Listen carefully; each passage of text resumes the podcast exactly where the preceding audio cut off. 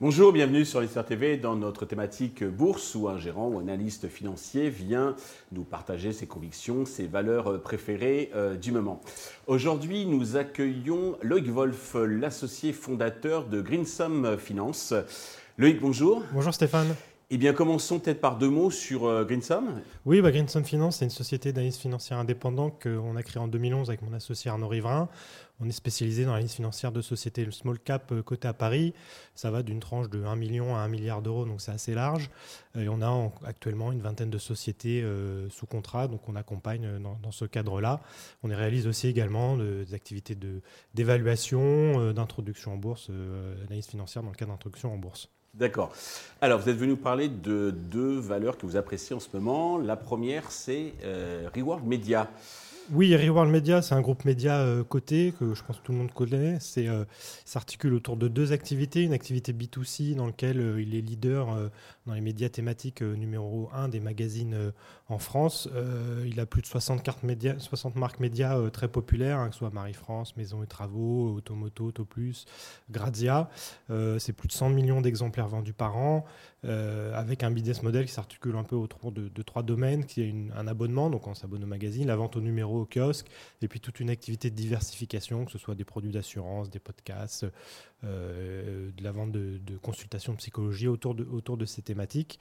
Et ensuite, euh, toute une activité qu'on va appeler B2B, où là, ils vont monétiser euh, l'audience de leur, marque média, donc des sites internet qui, disposent, et que ce soit après en affiliation, en CRM, en publicité classique, enfin tous les canaux de monétisation d'une audience digitale qu'on peut avoir.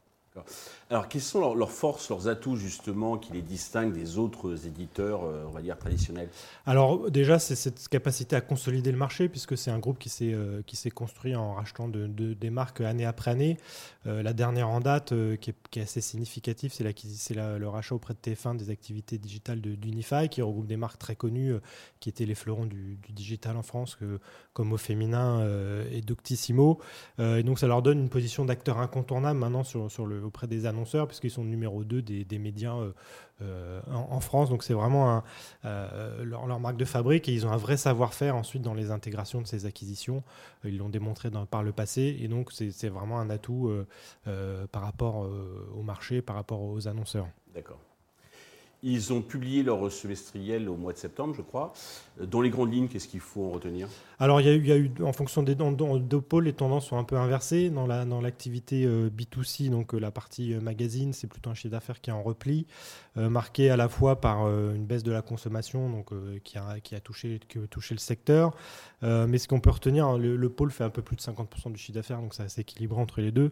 Ce qu'on peut retenir, c'est quand même qu'ils ont réussi à, à passer des, des hausses de prix, donc c'est plutôt, plutôt assez positif positif dans ce domaine, ce qui a permis de, compenser en partie le, repli des marges, hein, parce que le, secteur a été touché à la fois par des hausses des coûts, euh, que ce soit sur l'énergie, sur le transport, donc sur le papier, donc beaucoup de choses. Donc on voit qu'ils sont quand même assez solides là-dessus. Ils ont quand même aussi de la, croissance qui vient de l'activité de diversification, euh, en plus des, ventes au numéro des magazines. Mhm. Donc sur ce pôle-là, plutôt en, repli, mais euh, une marge qui, se maintient, alors qu'on je pense qu'il y avait quand même des inquiétudes sur, ce segment-là. Et sur la partie B2 digital, là, une croissance supérieure à celle du marché, donc on a plus 16% de croissance euh, et là, euh, effectivement, cette, audience, alors avant l'acquisition, ils étaient sixième groupe, maintenant ils sont deuxième, cette audience significative dont ils disposent leur permet d'être vraiment un acteur incontournable et surtout, ils ont une vraie savoir-faire dans aller chercher tous les canaux de monétisation. Ils ne se cantonnent pas à un seul canal de, monétisation, donc ça leur fait une, vraie force.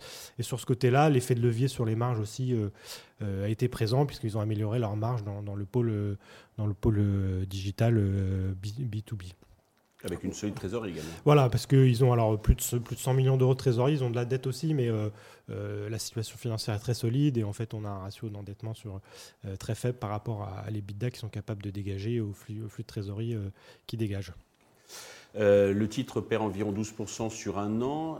pourquoi vous croyez au potentiel donc, de cette valeur? Alors bah, moi je, je, trouve que le groupe est largement décoté. Hein. Si on regarde par rapport à ses comparables, c'est presque 50% de décote. Donc il y a un vrai, véritable potentiel pour, pour Reworld d'atteindre au moins 10, plus de 10 euros par action. On est autour des 6 euros là. Euh, il y a eu un petit repli après les publications semestrielles parce qu'effectivement, le, euh, il y avait voilà, l'inquiétude sur la fin de l'année, que ce soit en termes de consommation, en termes de marge. Mhm. Je pense qu'on voit que les derniers résultats d'entreprise sont plutôt favorables et que le contexte n'a pas été aussi dégradé que ça. Donc on devrait avoir une bonne publication au mois de mars et que le titre devrait continuer à rattraper euh, son retard par rapport, Donc par rapport aux autres bon point d'entrée avant la prochaine publication qui aura lieu au mois, de mars.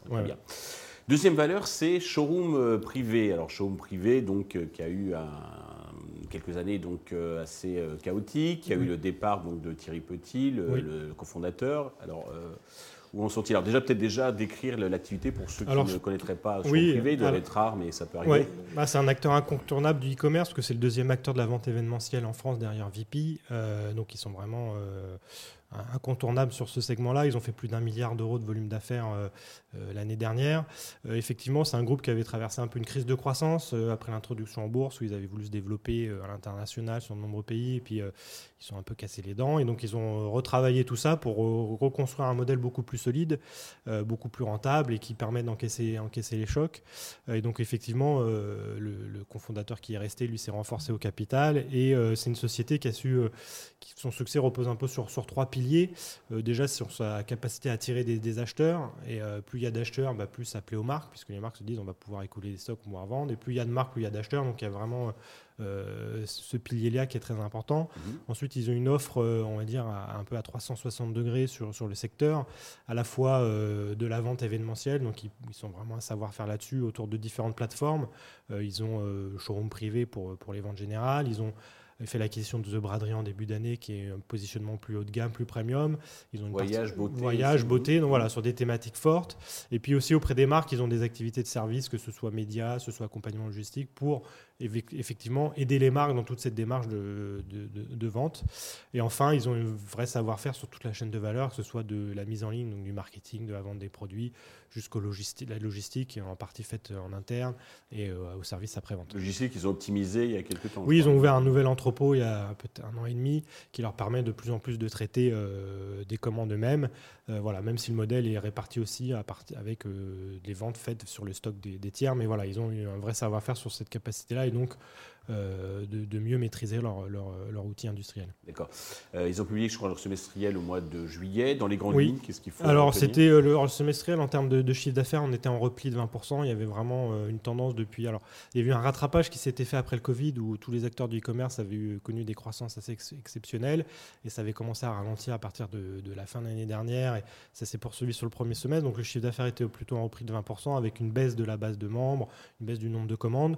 Cette tendance s'est inversée sur le troisième trimestre, euh, avec un retour de la croissance, euh, à la fois pour à l'international, le fait que les membres, la base de membres a arrêté de s'éroder, le fait qu'ils ont été un peu plus agressifs en termes de prix. Donc euh, le chiffre d'affaires était au retour de croissance. Ça reste en, termes de visibilité compliqué hein, parce que la consommation euh, est difficile à appréhender.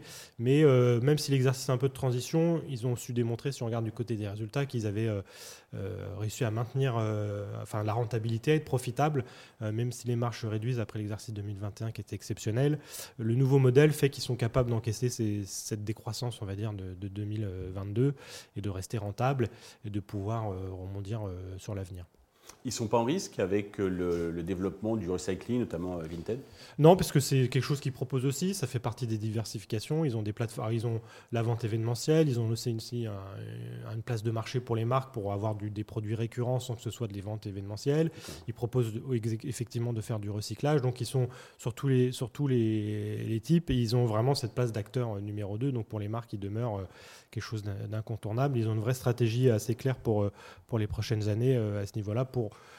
devenir un peu ce qu'on appelle, euh, c'est leur, slogan, l'acteur du smart shopping. Donc ils veulent être euh, référencés comme l'acteur qui permet de se faire plaisir à bon prix. C'est vrai que dans un contexte peut-être de crise où c'est plus difficile, on va peut-être aller chercher plus les bonnes affaires et euh, là-dessus ils ont une vraie, une vraie carte à jouer. Le, cours est en repli de 16% environ sur un an. Euh, pourquoi ça constitue un point d'entrée selon vous? Alors ça a bien rebondi déjà depuis, depuis le mois de septembre, c'est vrai. Euh, là, il y a encore un potentiel au moins de, 20% pour déjà euh, revenir à une valorisation correcte. Et ensuite, quand le plan de développement, la, stratégie à plus long terme va, se monétiser. Je pense qu'on peut encore aller voir plus haut. Donc c'est vraiment une société solide. Hein. Il n'y a pas de risque euh, en niveau endettement puisqu'ils ont une trésorerie nette positive. Ils ont fait un vrai travail de structuration du modèle économique et en termes de, levier de croissance, on devrait retrouver des niveaux euh, beaucoup plus significatifs dans les années à venir. Donc il y a une vraie carte à jouer aussi sur, ce dossier-là. D'une manière plus globale, comment vous voyez l'évolution du marché sur les prochains mois? Alors euh, nous, de notre côté, on reste quand même assez, prudent. Euh, c'est vrai que le rebond a été fort depuis l'été, il se continue sur ce début d'année. Euh, je pense qu'il faut être sélectif. on voit qu'en fonction des, sociétés, il y en a qui performent très bien, d'autres c'est plus compliqué. Donc il faut rester, on va dire, faire du stock picking, rester sélectif sur le marché. On n'est pas à l'abri hein, de, mauvaises nouvelles et quand ça, une mauvaise nouvelle corrige très très, très forte. Donc voilà, le contexte semble s'améliorer le pire semblait un peu être passé, que ce soit au niveau des matières premières, au niveau de l'énergie, donc mmh. contexte macro un peu moins tendu. Euh, mais voilà, euh, la récession n'est pas encore matérialisée, donc euh, voilà, il faut rester prudent et rester sélectif sur, sur, les dossiers. Mais il y a des belles opportunités. Les, sur notre segment, on voit les, les small caps ont moins bien performé l'année dernière, beaucoup moins que les grosses valeurs, et donc il y a toujours un rattrapage après qui s'effectue, où les, investisseurs cherchent de la super-performance et vont sur cette classe d'actifs.